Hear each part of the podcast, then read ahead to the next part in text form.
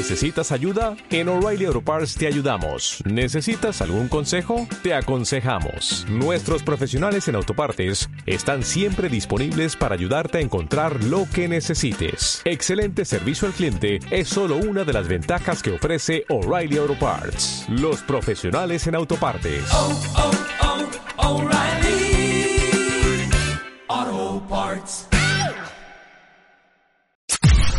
Podcast Millennium.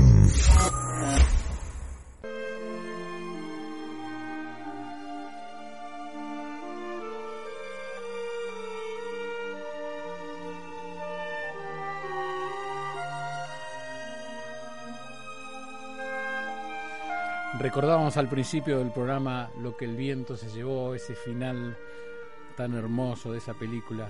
Y a ver si los oyentes se acuerdan de este final cuando está mm, allí el que ya es director de cine, el que vivió al lado de Alfredo, el hombre que le enseñó a proyectar, y en el final de la película comienza a llorar, se sienta solo en el cine y proyecta toda la escena de besos, todos los besos que se habían prohibido proyectar en Italia.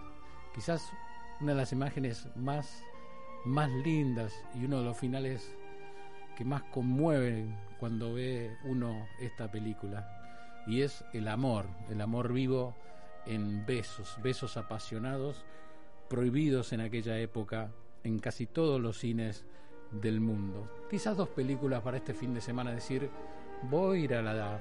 No sé si existe el club de video, pero voy a buscar Cinema Paradiso, voy a buscar lo que el tiempo se llevó y me voy a inspirar para entender y sentir lo que ayer nos decía Diego Esteves. ¿Hay una vuelta al romanticismo?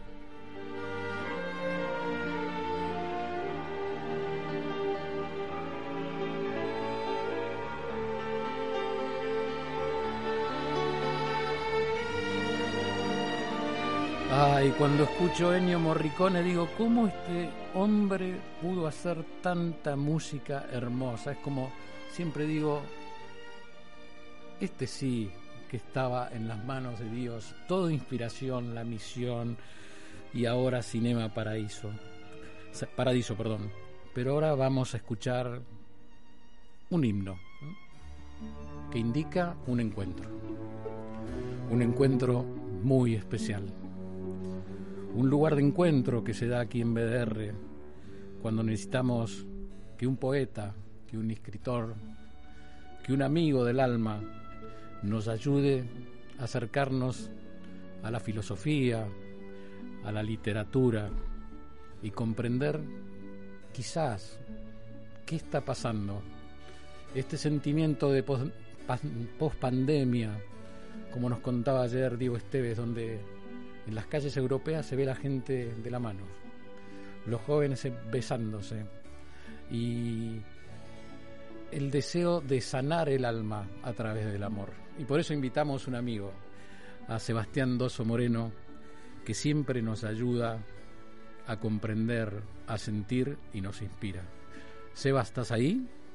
Santi querido, aquí estoy, siempre estoy aquí, siempre listo. Estamos, hoy estamos con Evangelina porque Gisela, nuestra amiga Gisela, se, se fue a estudiar.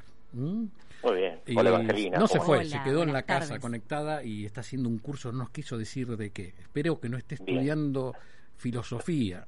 Ay, pues ¿por qué no? Bueno, por ahí sí. No? no? porque por ahí viene el miércoles y me reta, ¿viste? Claro, la filosofía es la ciencia de lo que importa, ya decía alguien. Eh, bueno, Sebas, charlábamos esta mañana con esto que ayer nos contaba Diego Esteves desde Roma, la presencia del romanticismo, la vuelta al amor. ¿Crees que hay un resurgimiento del romanticismo? Por supuesto. Eh, ¿qué, ¿Qué temas, no?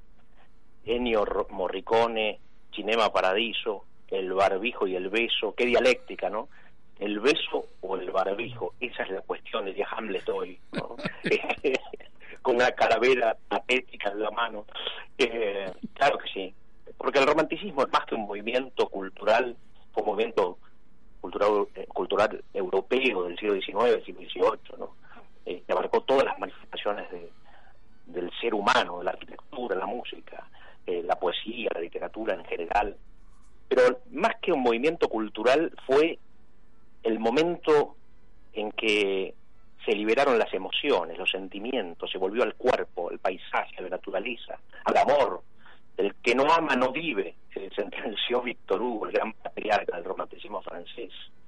Y se presentó entonces el hombre y la mujer insurrectos, insobornables, eh, que amaban la libertad por sobre todo. No me tapo la boca con la mano, decía Walt Whitman, ¿no? que es un romántico no me tapo la boca con el barbijo, diría igual Whitman en hoja de hierba. ¿Qué hice para que pusieran a mi, a mi vida tanta cárcel? Decía Miguel Hernández preso ¿no? durante la Guerra Civil Española. Y hoy nosotros también clamamos y gemimos. ¿Qué hicimos para que pusieran a nuestras vidas tanta cárcel? Bueno, y los románticos son los, los héroes, los artistas, los poetas, los músicos, los insobornables que ponen por delante el sentir, el instinto, la emoción, la vida, por sobre la razón, las leyes, los dogmas, el Estado, las represiones, las restricciones, las pandemias, y se alza el espíritu libre, revolucionario, romántico, sí, eh, ávido de libertad, de amor, de pasión, sabiendo que donde no hay amor no hay vida, donde, hay, donde no hay emoción no hay sentir, no hay, no, hay, no hay amor de alguna manera.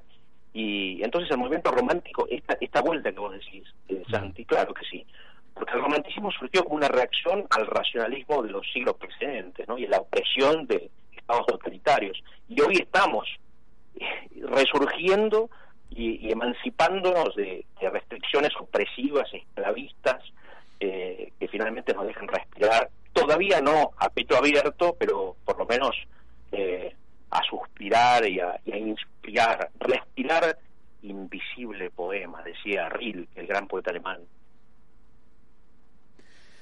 Ay, Sebastián Doso Moreno, me voy a quedar con esto. El beso o el barbijo, esa es la cuestión. y yo me quedo sin poesía, me quedo sin poema. A ver, un, a ver, un, poema. Un poema, qué difícil. Mira, un poema. Eh, más bien me quedo quizá, eh, o los invito a pensar en estas frases ¿no? de los románticos. Eh, Unamuno dice, procura vivir en constante vértigo pasional. Solo los apasionados llevan a, cabo empresas duraderas y válidas. Eh, Rubén Darío invita a ser sentimentales, sensibles, sensitivos en esa grabación, para estar vivos, para sentirse realmente intensos y en el ojo del huracán de la existencia. Eh, bueno, lo a lo que invito personalmente es a volver a la poesía y a ser decimonónicos, volver a las velas, ¿no? la vela que, mm. es un ámbito íntimo, mágico, volver a las tertulias tan, propias del siglo XIX, ¿no? las Schubertiadas, en las casas de Schubert se juntaban los, los músicos, los pintores, los poetas, volver a los cafés, a leer poesía, literatura, eh, volver a la música eh, a la música sensible, que sensibiliza, ¿no? Eh, sobre todo, todo eso es poesía, todo eso es poesía. Y, se me ocurre también que el poeta es el que confía en su intuición y su instinto, el hombre vital, sensible, abierto, insurrecto, insobornable, que confía en sus sueños y aspiraciones, el que prefiere una montaña a un edificio, el mar a una autopista, un poema a un discurso político Millennium a Crónica TV. no, perdón, me fui. Sebastián Doso Moreno, nos llenaste de romanticismo, de poesía y de ideas para este fin, de semana.